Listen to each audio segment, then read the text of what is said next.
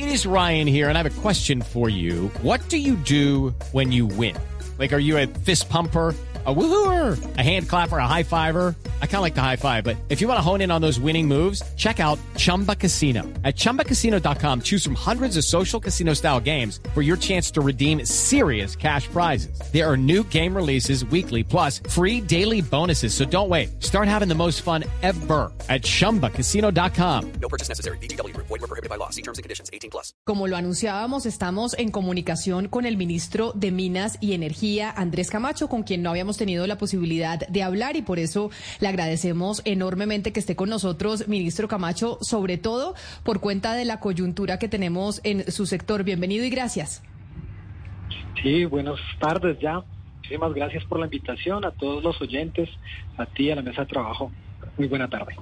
A usted, ministro, y empiezo por preguntarle lo que más le preocupa a los colombianos, y es el tema de los precios de la energía. Aquí nosotros hicimos una ronda en la mesa de trabajo y bueno, en la costa caribe nuestro compañero Oscar Montes es el que más eh, paga. ¿Van a seguir subiendo los precios de la energía desde el Ministerio de Minas? ¿Cuáles son los pronósticos que se hacen sobre el precio de lo que vamos a pagar en los recibos de la luz? Nosotros tenemos, y en particular yo he llegado también con la tarea de frenar esta tendencia al alza de las tarifas de energía. Estamos desarrollando un paquete de medidas que nos permitan detener esa tendencia y lograr bajar a los precios razonables eh, las tarifas en todo el país, especialmente en el Caribe. Eso implica tomar unas medidas de corto, mediano y largo plazo.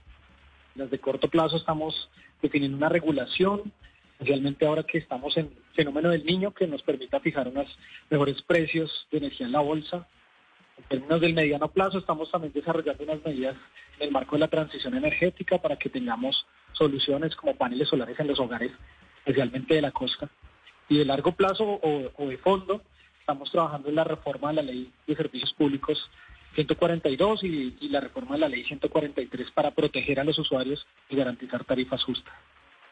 Ministro, uno ve las últimas actualizaciones de, pues, de los pronósticos del fenómeno del niño en los Estados Unidos y las noticias no son buenas. Parece que será más intenso y más largo de lo que fue el último. Viendo el estrés de la infraestructura, tanto en el tema de transmisión como de obras atrasadas, ¿está usted preocupado?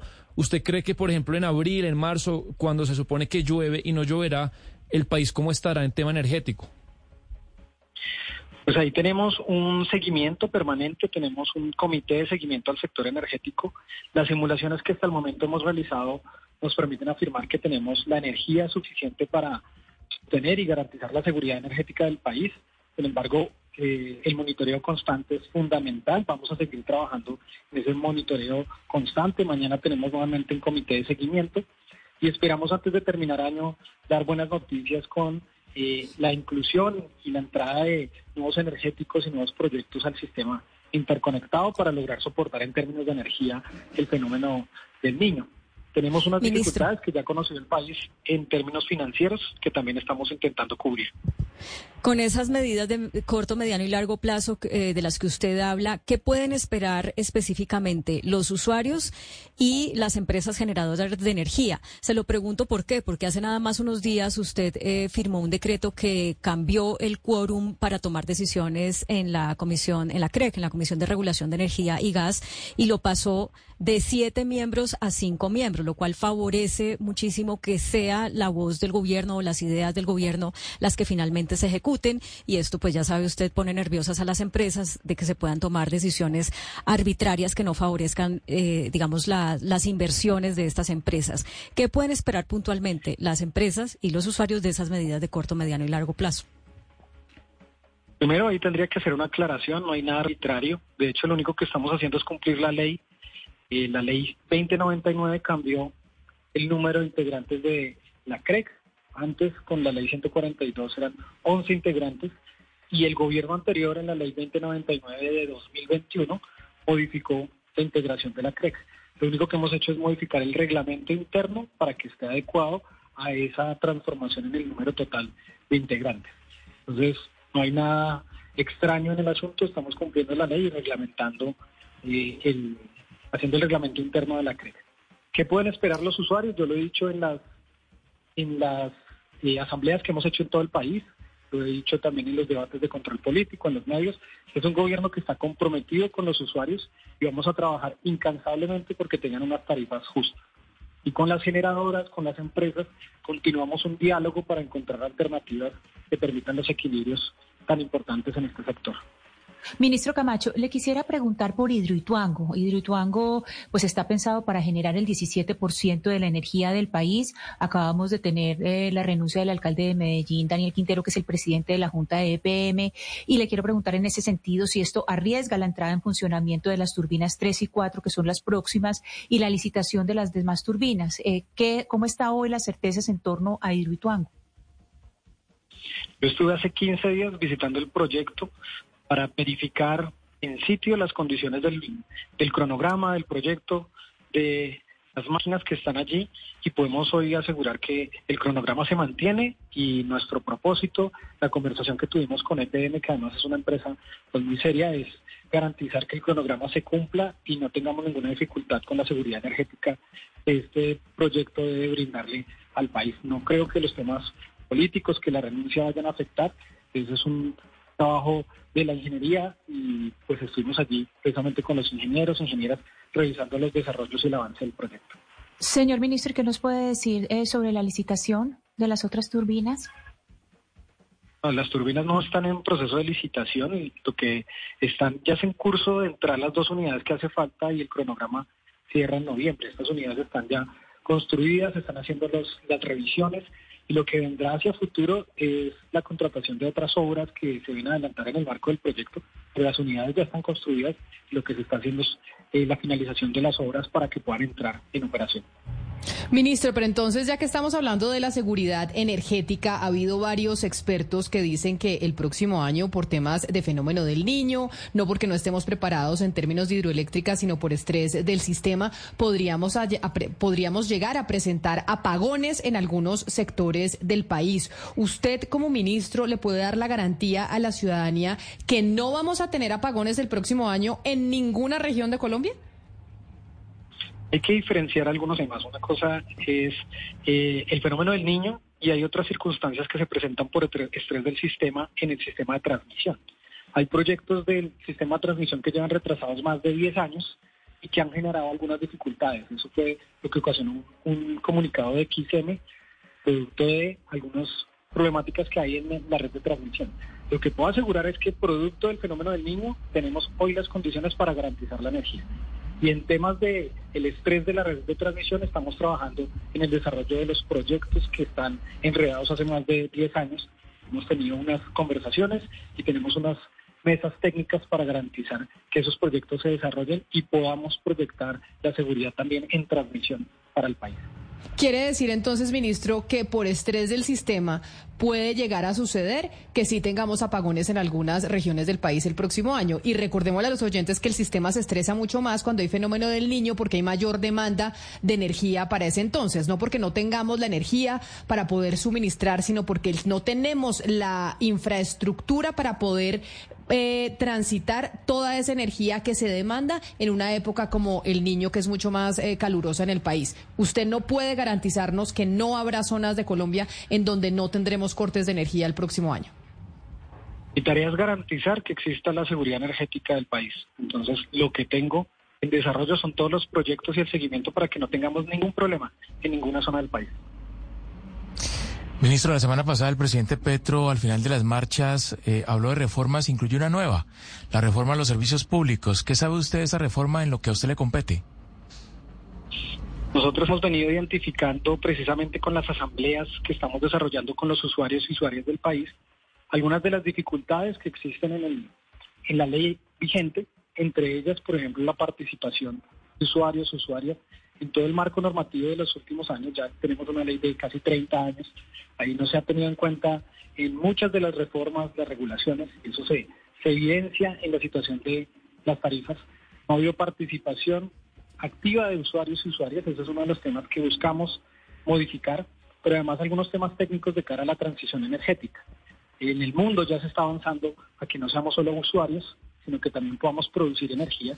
Eso es un concepto que se llama prosumidores. Podemos producir, pero también podemos adquirir energía. Y parte de lo que buscamos hacer es la modernización del sistema, la modernización de las leyes para adecuarnos a la transición energética que estamos proponiendo. Ya que menciona la frase transición energética, ministro, déjeme preguntarle por minería. Usted la semana pasada en el Congreso de la mm, Asociación eh, Colombiana de Minería dijo que ustedes no quieren una política minera prohibicionista, sino una minería equilibrada y justa y llamó a hacer un pacto sectorial, pero quedaron preguntas sobre ¿Cómo se va a hacer eso? Se sabe que viene una ley, un proyecto de ley minero, se sabe que viene la creación de la empresa pública de minerales ecominerales, se sabe que van a priorizar unos minerales, pero pues hay muchas preguntas de si, por ejemplo, el carbón va a quedar ahí o no. Concretamente, ¿cómo es que usted está visualizando eso que llama minería eh, no prohibicionista, pero justa? Bueno, son varias cosas. Bueno, como ustedes ven, tenemos importantes temas en este sector que estamos desarrollando. En, el tema de la minería, eh, lo que buscamos es acercar y lograr un acuerdo que nos permita construir la minería hacia el futuro, una minería para la vida. Eso implica buscar los equilibrios. Equilibrios con la naturaleza, con lo que llamamos el país de la belleza, que es nuestro propósito convertir y consolidar a Colombia como el país de la belleza. Y eso implica que la actividad minera y otras actividades extractivas puedan tener equilibrios con la protección de la biodiversidad. Y eso implica una conversación con el Ministerio de Ambiente, con los ecosistemas, con las corporaciones autónomas, pero también pues con el gremio y con el sector que viene desarrollando durante mucho tiempo el, ejercicio de la minería en Colombia. Tenemos que buscar la manera de mantener la actividad de una, de una forma mucho más organizada eh, identificando los lugares donde podemos desarrollar esta actividad minera en el país y todo eso se logra con diálogo. Nosotros estamos construyendo el articulado, ya está prácticamente listo el articulado de la ley minera y lo que vamos a desarrollar son conversaciones con los sectores, con las agremiaciones, con los mineros y mineras y buscar de esa manera un acuerdo que nos permita en lo fundamental garantizar eh, pues la minería para la vida y la minería para el futuro que estamos pensando precisamente en tiempos de cambio climático y de transición energética. Pues, eh, ministro de Minas y Energía, qué placer poder haber hablado con usted, sobre todo en estos momentos en donde, pues claro que hay mucha expectativa sobre lo que pueda pasar con los precios y con los cortes de energía debido, al estrés eh, del sistema. Ministro Andrés Camacho, gracias por haber estado con nosotros aquí en Mañanas Blue, hoy empezando semana. Un gusto, feliz semana para todos, para todos y bueno, aquí estaremos en una nueva oportunidad. Bueno, claro que sí, tendremos muchas más cosas que hablar, Claudia, con el ministro de Minas y Energía, pero por lo menos da un parte de tranquilidad. Dice, yo voy a trabajar porque los precios no sigan aumentando, eso en ese punto, pero en el de que no vaya a haber cortes el próximo año no lo vi tan claro. Pues eh, yo no, no, no podría concluir que es un parte de tranquilidad. Él sabe que su misión es garantizar el abastecimiento energético eh, y este no necesariamente se logra, eh, digamos, bajando tarifas, porque la bajada de tarifas tiene un impacto en eh, la manera como opera el negocio de la generación de energía y la distribución de energía, que puede llevar a que no se hagan las inversiones que se requieren para poder garantizar ese abastecimiento. Entonces, pues habrá que continuar la conversación con el ministro para, para poder saber si hay eh, podemos estar tranquilos o no, Camila. Claudia, ¿usted qué le interesa tanto el tema de la inclusión? This new Wendy's Frosty flavor is way too exciting to keep under wraps. It's a brand new, first of its kind flavor. Get this pumpkin spice. I know, right? It's so good. It's rich, it's cozy. It's the perfect flavor for some fall frosty time. Watch, everyone will see it and jump on the bandwagon. Grab a never before seen pumpkin spice frosty or pumpkin spice frosty cream cold brew today when you choose wisely. Choose Wendy's. Limited time only. Participating U.S. Wendy's. Vanilla frosty is temporarily unavailable. Hear it? That's the sound of winning the Monopoly Kick Off the Savings game at Lucky. Shop your favorite brands for bonus game tickets and you could win 25 million in prizes and money-saving offers. General Mills cereal select varieties 2.99 when you buy 2 and Coke, 7 Up, Aha or Polar Seltzer select varieties 2.99. Okay, round 2. Name something that's not boring. A laundry? Ooh, a book club. Computer solitaire, huh? Ah, oh, sorry, we were looking for Chumba Casino. That's right. ChumbaCasino.com has over 100 casino style games. Join today and play for free for your chance to redeem some serious prizes. ChumbaCasino.com. No purchase necessary. Where prohibited by law. 18 plus terms and conditions apply. See website for details.